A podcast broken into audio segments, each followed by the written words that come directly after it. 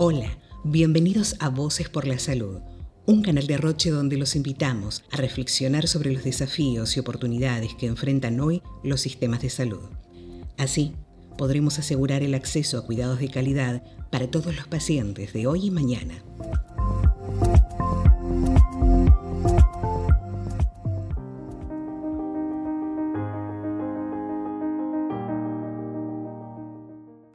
Y bienvenidos a Voces por la Salud. Mi nombre es Osvaldo Rodríguez y soy el gerente general de Roche Ecuador. Hoy tengo el gusto de conversar con dos expertos en infectología en cómo se está preparando América Latina para navegar el segundo año de la pandemia de COVID-19. Quiero dar la bienvenida al doctor Carlos Álvarez, quien es eh, especialista médico, internista e infectólogo de la Universidad Nacional de Colombia.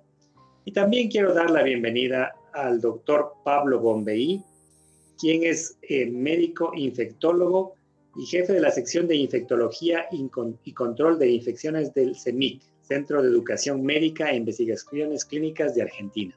Recientemente hemos cumplido un año de la irrupción del virus SARS-CoV-2, más conocido como coronavirus, en nuestras vidas. En pocos meses el coronavirus se extendió rápidamente alrededor del mundo, produciendo una pandemia global que muchos sospechábamos podría venir, pero pocos nos imaginábamos que se convirtiera en realidad, y alterando la vida de la humanidad y de cada uno de nosotros en su conjunto de múltiples maneras. Las comunidades médicas y científicas han estado realizando y siguen realizando enormes esfuerzos para limitar el impacto de nuevas olas de virus mediante el desarrollo de pruebas diagnóstico, las vacunas y posibles terapias.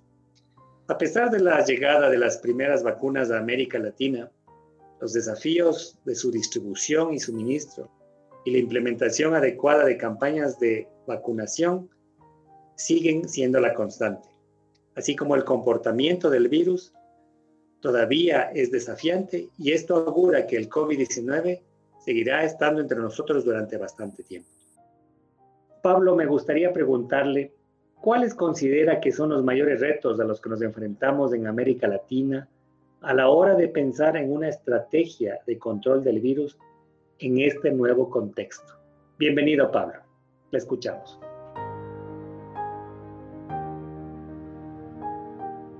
Muchas gracias, Osvaldo. Muchas gracias por, la invitación y por, por la presentación. Y además creo que ha hecho un excelente resumen de cuál es la situación a más de un año de haber comenzado esta pandemia. Eh, creo que América Latina hoy es uno de, los, de las áreas del mundo, de las regiones del mundo, junto con Europa, donde este, mayor actividad hay de la enfermedad del COVID-19. Y eso obviamente nos, nos pone en, una, nos enfrenta a un gran desafío para poder eh, manejar la misma con los elementos que tenemos en una región que es, eh, no es homogénea, sino que es bastante heterogénea en cuanto a los recursos de salud con los que contamos. Entonces, eh, yo creo que tenemos algunas situaciones que nos ponen en, en, ventaja con respecto al año pasado. Este, hace un año o un poco más, cuando comenzó la pandemia, aquí en América Latina no estábamos prácticamente preparados e inclusive eh, en muchos lugares se pensaba que esto no, no iba a llegar a nuestra región y sin embargo llegó, afectó a todo el mundo y nos encontró en una situación de bastante eh, desprotección en cuanto a, los insumos, en cuanto a la, preparación y en cuanto a la incertidumbre de cómo se comportaba esta enfermedad. Hoy sabemos mucho mejor eh, las características del virus, conocemos bastante más detalladamente las formas de transmisión, las formas de prevenirlo y también tenemos recursos diagnósticos que hasta hace, un año justamente prácticamente no teníamos o recién los estábamos empezando a utilizar y no sabíamos cuál era a ciencia cierta su utilidad. Tal vez en las áreas donde menos hemos avanzado es en las áreas de tratamiento, pero esto es en todo el mundo, no solo en la región, donde carecemos de, herramientas terapéuticas que nos permitan controlar la enfermedad en forma efectiva y rápida. Tenemos algunas este, drogas como los corticoides que nos han permitido mejorar eh, la, sobrevida de aquellas personas que tienen mayores dificultades en su oxigenación. Eh, también algunas otras herramientas que se están probando, como anticuerpos monoclonales y, otras drogas y muchas otras cosas que se han ido probando y se han ido descartando también a lo largo de este año, como distintos antivirales que han demostrado no tener efectividad, drogas que no son antivirales, como la hidroxicloroquina, que, recordamos mucho su, publicidad y su uso, que todos queríamos que, fuera eh, de resultados efectivos y lamentablemente no fue así. Así que yo creo que en el área terapéutica estamos eh, menos avanzados de lo que queríamos y de lo que pensamos. Y en lo que realmente hemos avanzado, y en un tiempo récord, es en vacunas. En vacunas hemos avanzado, eh, en, digamos, en una escala que no pensábamos que iba a ser así y que es histórica en cuanto a, tener el agente, desde que se descubrió el agente, se describió el genoma del, virus SARS-CoV-2 a principios de enero del 2020, antes de diciembre del año pasado, ya teníamos vacunas con autorización de su uso bajo emergencia que habían pasado fases 1, 2, 3 y por supuesto las tres no completas, pero con datos de eficacia que permitieron este, aprobarlas en esa circunstancia bajo emergencia y también datos de seguridad preliminares. Así que creo que en vacunas hemos avanzado notablemente. El problema ahora que tenemos es en la provisión de vacunas a todos eh, los países y como dije antes somos una región desigual y el mundo es desigual. Hoy la provisión de vacunas está concentrada en algunos países y el resto de los países tienen poco acceso. Y también es verdad, hay que describir que la, capacidad de producción de esas vacunas está eh, todavía limitada porque, bueno, fue, fue un hecho tan vertiginoso y tan rápido que no dio eh, lugar a ampliar las capacidades de producción. Así que yo creo que el escenario que tenemos hoy en nuestra región este, es ese. Nosotros estamos hoy, también con, lo que dijo Osvaldo, las nuevas variantes que están en todo el mundo, pero en particular en nuestra región tenemos la presencia de las variantes de Manaus, de Río de Janeiro, también presencia de la variante del Reino Unido. La única variante que todavía no ha llegado a la región es la variante de Sudáfrica, que por ahora no está presente, pero por supuesto que estamos también con esas Ah, con la circulación de estas variantes virales que hacen que, eh, en el caso, de, por ejemplo, de la Manaus, es más transmisible. Y eso también nos enfrenta al desafío de estar mucho más atentos a, la epidemiología, a que los países tengamos menos contacto porque esto genera una mayor restricción de circulación y a estar también atentos eh, a qué pasa con las vacunas y las vacunas que tenemos hoy con, estos datos que yo comentaba, de una eficacia muy interesante y alta, también van a ser efectivas para estas variantes. Así que el escenario se nos presenta de esa forma. Creo que hoy sabemos más, indudablemente, que hace un año, pero todavía hay muchas cosas que no conocemos.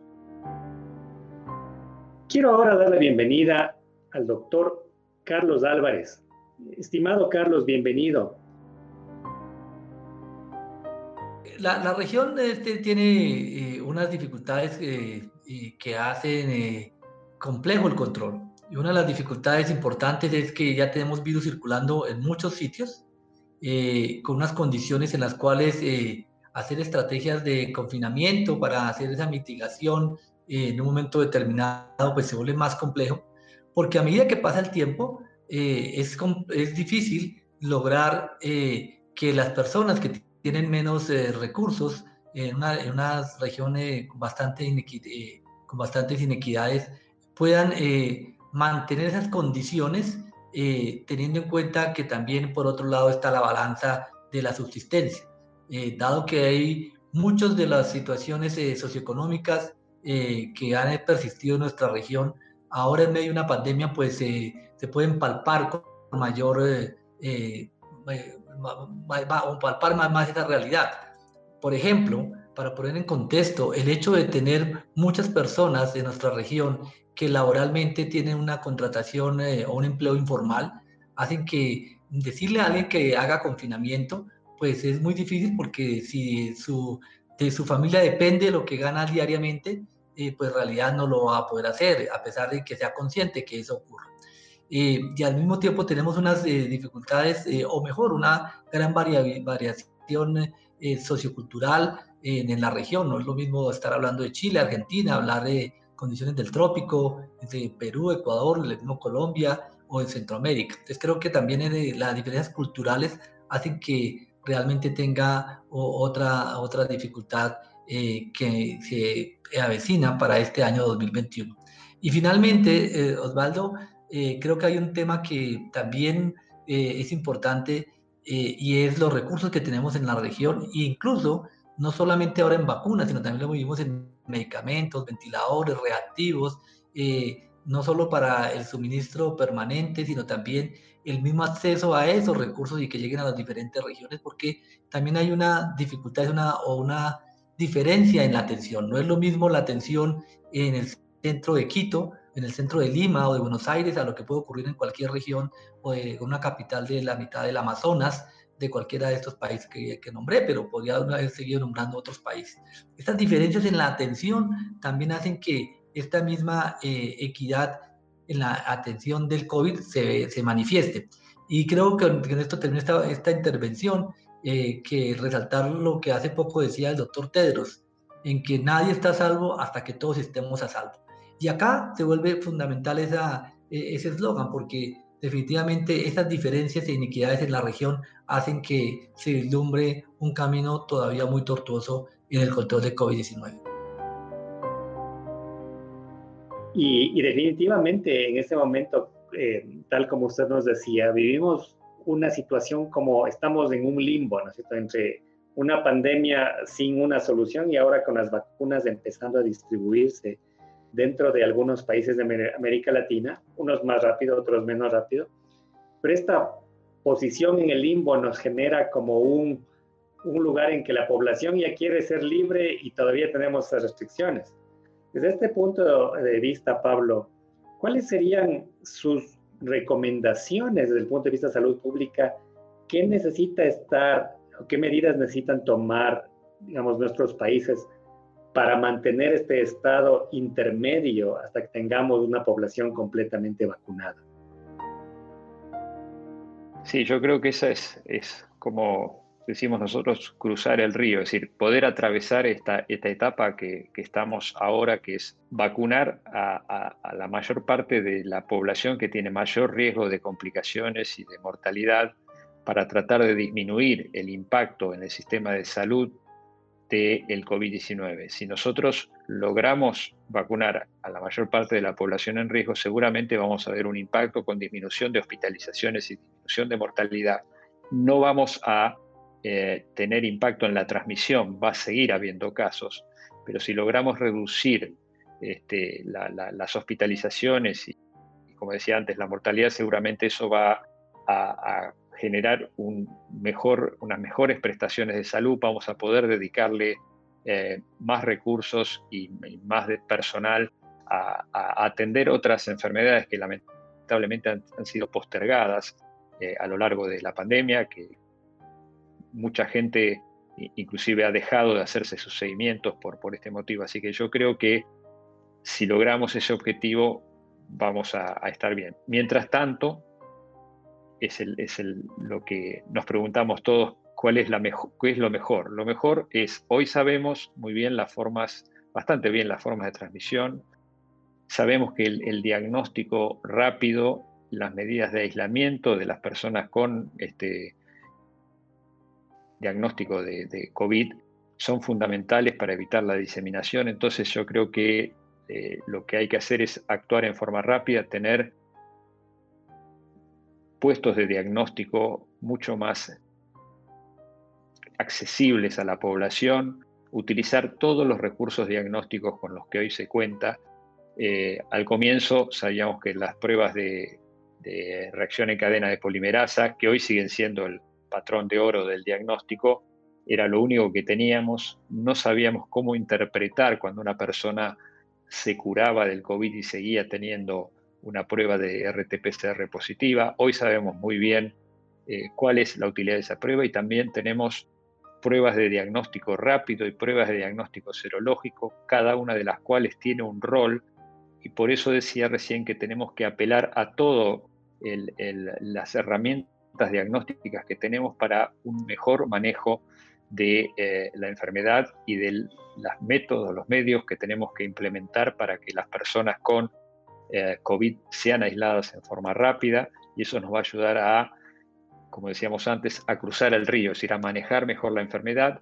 Por supuesto que hoy los países están tomando medidas además de, índole este, epidemiológico migratorio, donde se están restringiendo los accesos para tratar de, preservar la, difusión de las distintas cepas, pero al mismo tiempo hemos aprendido que la restricción total tiene un impacto muy negativo en la economía y eso en mi país lo hemos vivido el año pasado y sabemos que eso no se puede mantener indefinidamente en el tiempo. También sabemos que hoy muchas actividades económicas se pueden retomar con protocolos.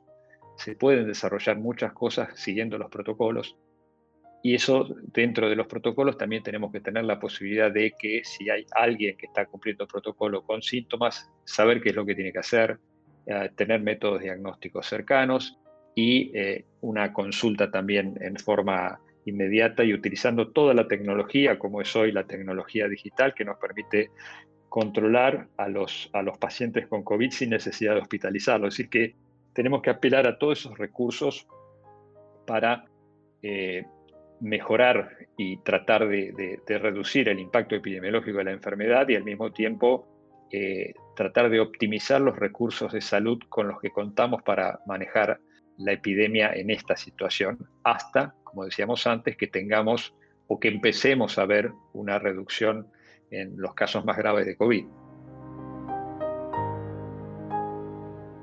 Claro, definitivamente esto la vacuna nos trae una, una esperanza, como usted ha mencionado, Pablo, y creo que además de eso, quiero eh, realmente compartir con ustedes la idea de que el testeo seguirá siendo completamente necesario a pesar de la vacunación, porque pues, habrá personas vacunadas, no vacunadas, también no, la vacuna, las vacunas no logran efectos protectores en todas las personas.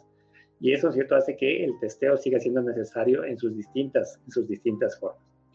Por otro lado, también se abre esta posibilidad de saber en quiénes ha hecho efecto la vacuna o no a través de la presencia o la detección de estos anticuerpos neutralizantes. ¿Cómo usted ve, Pablo, la eh, posibilidad de detectar los anticuerpos anti-S o anti-spike en los pacientes para poder saber la respuesta a la vacuna? Bueno, hoy tenemos eh, varias vacunas en la región que se están utilizando, como las vacunas de ácidos ribonucleico mensajero, de ARN, vacunas de vectores virales no replicativos, sobre todo que utilizan básicamente adenovirus, adenovirus humano y chimpancé, y también eh, vacunas a virus enteros.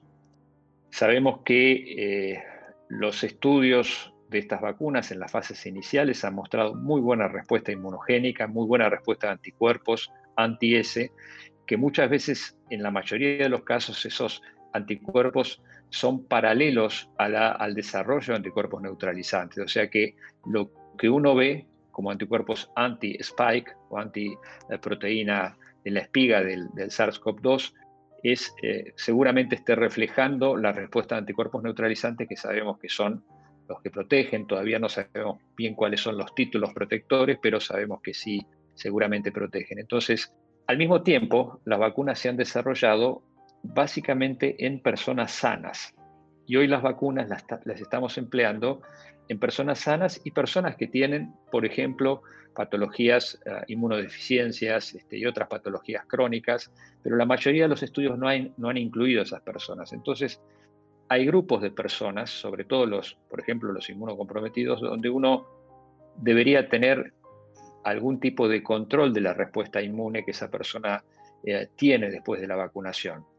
Hoy la mayoría de las recomendaciones no indican el control serológico post vacunación, pero tenemos que realizar estudios este, que nos demuestren que estos subgrupos de personas con patologías crónicas no incluidas en los estudios de fase 3 eh, podamos tener eh, a ciencia cierta o conocer a ciencia cierta qué grado de respuesta a, la vacuna han tenido. Así que seguramente los métodos serológicos nos permitirán también ir eh, avanzando y complementando los datos que conocimos a través de los estudios este, hechos, como dije antes, en forma muy rápida este, y muy intensiva y que realmente ha sido extraordinario en el mundo lo que ha ocurrido, pero tenemos que complementar esos conocimientos conociendo justamente la respuesta inmune de aquellos grupos que no fueron considerados en, los estudios de, fase 3.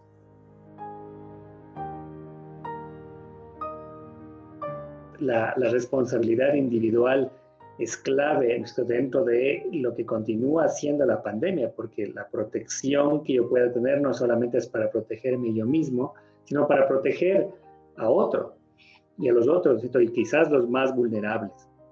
Y dentro de este sentido, y ahora que la población se empieza a vacunar, se me abre, ¿no como, como médico también un, un interrogante. Ahora vamos a tener, ¿no múltiples pacientes vacunados, probablemente eh, si logramos vacunar, en algunos casos más del 80-85% de la población, tendremos esta tan ansiada inmunidad de rebaño que todos ¿no lo, lo hablamos o lo buscamos en los países. Y médicos como usted, ¿no es cierto?, se van a enfrentar luego muy pronto, ¿no es cierto?, todo paciente con infección respiratoria y fiebre. ¿Cuál será el manejo de los pacientes con infección respiratoria y fiebre en esta era post-vacunal?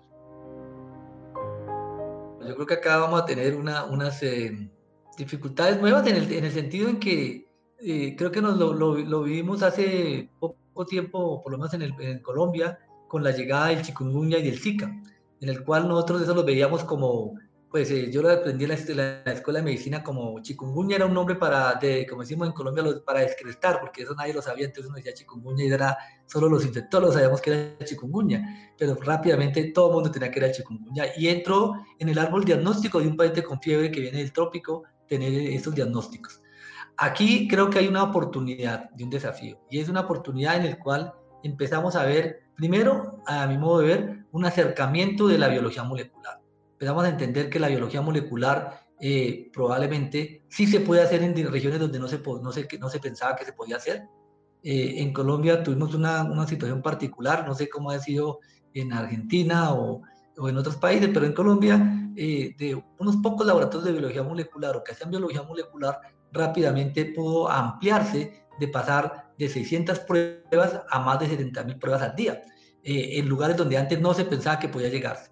Aquí viene un reto, es cómo hacer para que no se desmonte eso, para que se mantenga esa tecnología que llegó a algunos sitios y que se mantenga el flujo de recursos para que esto se pueda mantener. Y tener en cuenta que el diagnóstico, pues definitivamente nos va a ser más útil cuando sabemos en un paciente sintomático que puede ser dos o tres, o cuatro diagnósticos diferentes con manejos diferentes, cómo puede ser la gran ayuda de tener diagnósticos oportunos, rápidos y además eh, de precisión. Creo que acá eh, una de las cosas que no deberíamos dejar que desapareciera, sino más bien que se incrementara, es justamente todo estos eh, avances en, en, biología molecular y saber que la biología molecular, para poner en contexto, podría hablar también de la prueba de antígeno, podría hablar de la serología, pero me hago más énfasis en la biología molecular porque me parece mayor, el mayor reto en que se puede llegar, pueden ser pruebas que pueden estar en sitios eh, más, más, más, rurales de lo que se pensaba y que esa oportunidad, pues en realidad permite eh, al mismo tiempo ser eficientes en los recursos. Claro, no, y, definitivamente creo que eh, comparto con, con, usted, Carlos, que la, la, capacidad diagnóstica que hemos logrado montar durante el último año eh, especialmente en el diagnóstico molecular, es fantástica y que no nos hubiéramos imaginado hace un par de años que pudiéramos tener esta, esta capacidad diagnóstica instalada. Ahora, en la evaluación de estos pacientes en la era post-vacunal, necesitamos saber, desde mi punto de vista, si estos pacientes que, que, estoy evaluando tienen o no tienen inmunidad en respuesta a la vacuna. ¿Cuáles podrían ser las formas de evaluar si el paciente ha desarrollado inmunidad post-vacunal o no? Definitivamente, eh, muchos de los países eh, hemos tomado la decisión de, no hacer incluso eh, detección de anticuerpos a priori, que puede ser un punto también interesante. Y, es empezar a tener en cuenta lo que llamamos la, la, la vacunación en sucio. Que es vacunemos a todos sin, sin poder saber exactamente quién tuvo o no quién no tuvo. Diríamos que, que eso ha sido como una política más por la logística que implicaría. Pero en realidad uno debería decir, eh, esta sería una manera a priori antes de vacunar, saber cómo está su estatus inmunológico, eh, con algunas de las limitaciones que eso puede tener, pero sería lo, sería lo, lo, correcto. Lo que pasa es que estamos vacunando en medio de una pandemia y eso sería otra logística más para una de las que ya, ya, está, ya, ya se está presentando. Y por esto tampoco en la, en la manera inmediata no está planteado evaluar cómo es la inmunidad post-vacunal. Pero definitivamente cuando empieza a quitar un poco la, la presión por, por la misma vacunación, rápidamente, a mi modo de ver, pues todos queremos saber si nos vacunamos, que, a ver si realmente quedamos protegidos, o si dependiendo de la eficacia de las vacunas, porque es otro punto importante, Osvaldo. Eh, y aquí tenemos una, una situación particular que yo creo que Pablo está de acuerdo conmigo, en que tenemos varias vacunas, no es una sola vacuna. Estamos teniendo vacunas de diferentes esquemas, de diferentes eh, eh, efectividades, eficacias, eh, que van a tener algunas diferencias. Y uno al final sí quisiera saber si está, así sea la mejor vacuna con el 95% de eficacia, si yo soy de los 95 o de los 5. Entonces sí es importante tenerlo en cuenta como personalmente, pero adicionalmente es probable que a medida que vayamos a, evolucionando, una de las maneras de también hacer un control post-pandémico y pasar a una etapa adicional es saber en un momento una empresa o en un vuelo comercial o en un país a otro, a medida que hay variantes, saber si yo tengo anticuerpos o no tengo anticuerpos. Y definitivamente lo que vamos a ver es lo que vemos ya de forma eh, natural, eh, evaluar la vacuna, cuando vacunamos contra hepatitis B, que medimos anticuerpos y sabemos saber qué cantidad de anticuerpos tenemos y saber si estamos protegidos, si tenemos que hacer un refuerzo o no. Eh, yo creo que para allá vamos. Me parece que estamos en una fase preliminar, pero rápidamente se, vamos hacia allá y querámoslo o no querámoslo, probablemente lo que hace un año nos parecía también un poco crítico y que parecía un poco, digamos, eh, estigmatizante, eh, que eran los famosos pasaportes serológicos, eh, al final probablemente va a empezar eh, en un momento dado a ser una necesidad, como ocurre con la vacuna de fiebre amarilla, eh, para viajar de uno a otro. Pues creería que en ese escenario las pruebas de anticuerpos, no solo por normas, sino que adicionalmente por riesgo individual, probablemente se van a imponer con una manera post-vacunal para saber si realmente estoy vacunado, estoy protegido o no estoy protegido. ¿Cuáles serían sus recomendaciones finales para quienes nos escuchan para protegerse en medio de este periodo de cruzar el río? Yo creo que el, COVID y la pandemia tienen, tienen, mucho que ver con la solidaridad. Hoy este, el uso de, de la protección a través del barbijo no tiene que ver con la protección personal de uno, sino tiene que ver con que yo puedo infectar a otra persona sin saberlo y sin quererlo, obviamente, porque no sé que estoy transmitiendo el virus. Entonces, los cuidados personales no solo son por uno mismo, sino son por el otro. Entonces, tenemos que ser muy solidarios este, y pensar en, las otras personas y que nosotros podemos ser vectores de transmisión sin saberlo, sin, sin conocerlo y sin quererlo. Entonces, tenemos que cuidarnos todos. Los cuidados no son muy complejos, los conocemos todos es este, ventilar los ambientes, limpieza frecuente de manos y el uso de eh, la máscara facial, el barbijo, como lo, digamos, lo denominemos en cada uno de los países. Y eso, reitero, no solo por uno, sino sobre todo por los demás. Y eso seguramente, sumado a un comportamiento social adecuado, este, nos va a permitir eh, sobrellevar mejor esta etapa hasta que podamos concretar y, prevenir a través de la vacunación a una gran parte de la población, primero a los que tienen más riesgo de complicaciones y en segunda instancia, cuando dispongamos de más vacunas, lograr interrumpir la transmisión a través de vacunar a un gran porcentaje de la población.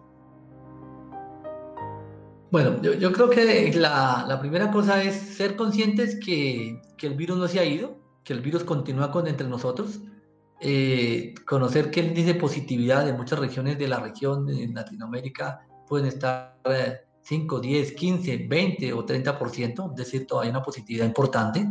¿Y eso qué se traduce para el, ciudadano de a pie, en que mientras el virus esté circulando, pues tenemos riesgo de contagiarnos. Es verdad que en este momento uno puede mirar y si sigue los datos eh, mundiales, fácilmente hay 123, 125 millones de personas contagiadas confirmadas eh, y cerca de 3 millones de personas que han fallecido. Y a eso podemos sumarle que de las personas que no, sean, que no, se, no supieron que se contagiaron, podemos multiplicar por 5, por 7 o por 10. Entonces estaremos hablando de cerca de mil millones de personas eh, que ya se, ya se contagiaron, se recuperaron. Tenemos un número importante adicional de las personas fallecidas. Probablemente no son 3 millones, sino puede ser un número mayor, 10, 20 o 30% de exceso de mortalidad. Eso es verdad. Sin embargo, no se nos debe olvidar que somos 7 mil millones de personas. Y entonces significa que todavía hay muchas personas que siguen siendo susceptibles, que no se han contagiado ni se han recuperado y que tampoco se han vacunado. Y mientras haya virus circulando y personas susceptibles, pues la pandemia va a seguir y van a haber no tres tercera ola, sino probablemente cuarta o quinta ola mientras llega la vacunación. Y, y por el otro lado, estimado Osvaldo y Pablo, importante recordar, a mi modo de ver, que las personas entiendan que la vacuna no es un antídoto. No es que yo me vacuné y inmediatamente quedé protegido, sino que las vacunas tienen un proceso y requieren eh, cumplir las dosis, los intervalos de tiempo eh, y adicionalmente mientras el, los periodos de tiempo eh, en que una persona se vacuna y no se cuida, podría contagiarse después de haber recibido la primera vacunación. a veces decimos en Colombia que en la puerta de horno se quema el pan y desafortunadamente ah, hemos, lo hemos visto, hemos visto personas que ah, se vacunan y salen por la noche a celebrar y desafortunadamente se contagian. Entonces es importante tener en cuenta que la vacunación es un proceso serio que debe cumplir los, los, los, los, los tiempos y es probable que mientras eh, hasta los 15 días después de la segunda dosis en general podemos estar un poco más tranquilos. Pero no es el momento de quitarnos el tapabocas, no es el momento de bajar el autocuidado y tener en cuenta tres puntos finales, Osvaldo. Vacunarme salva vidas, no solo me protege a mí, sino me protege a mi entorno. Ya sabemos que la vacuna no solo disminuye las complicaciones de COVID, sino también disminuye la transmisibilidad, que era un supuesto que teníamos al comienzo, pero que ahora ya no es un supuesto, ahora es una realidad.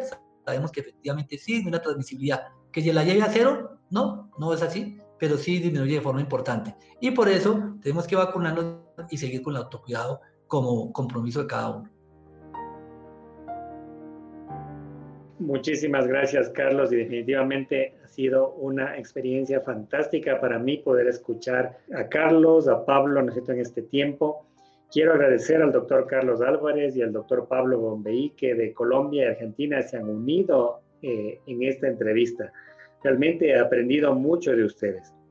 Quiero resumir particularmente cuatro cosas que he escuchado en esta, eh, en esta hermosa conversación el uno es que definitivamente es el momento de reflexionar de que necesitamos trabajar juntos, sector público, sector privado, sector académico, eh, para poder construir sistemas de salud más equitativos y más justos que estén más preparados para cualquier tipo de problema en la salud pública. Segundo, que durante la pandemia hemos tenido una evolución eh, increíble de todos los métodos diagnósticos y también de la capacidad de desarrollar las vacunas tan rápidamente.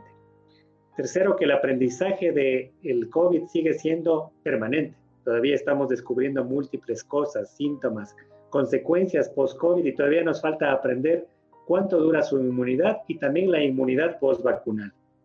Y otro punto muy importante es que tenemos diferentes vacunas, obviamente con diferentes eficacias y que necesitamos evaluar, obviamente, eh, en términos óptimos, luego de que me he vacunado, si realmente he desarrollado una respuesta inmunológica o no, a través de la terminación de anticuerpos. Qué hermoso aprendizaje de esta conversación con el doctor Álvarez y el doctor Bombeí. Y quiero terminar con unas palabras de ellos. El doctor Bombeí nos decía, estamos en un momento de cruzar el río. Y lo que es más importante, decía Carlos, nadie está a salvo hasta que todos estemos a salvo. Realmente es el momento de seguir trabajando juntos para vencer la pandemia en Latinoamérica. Muchas gracias a todos por escucharnos.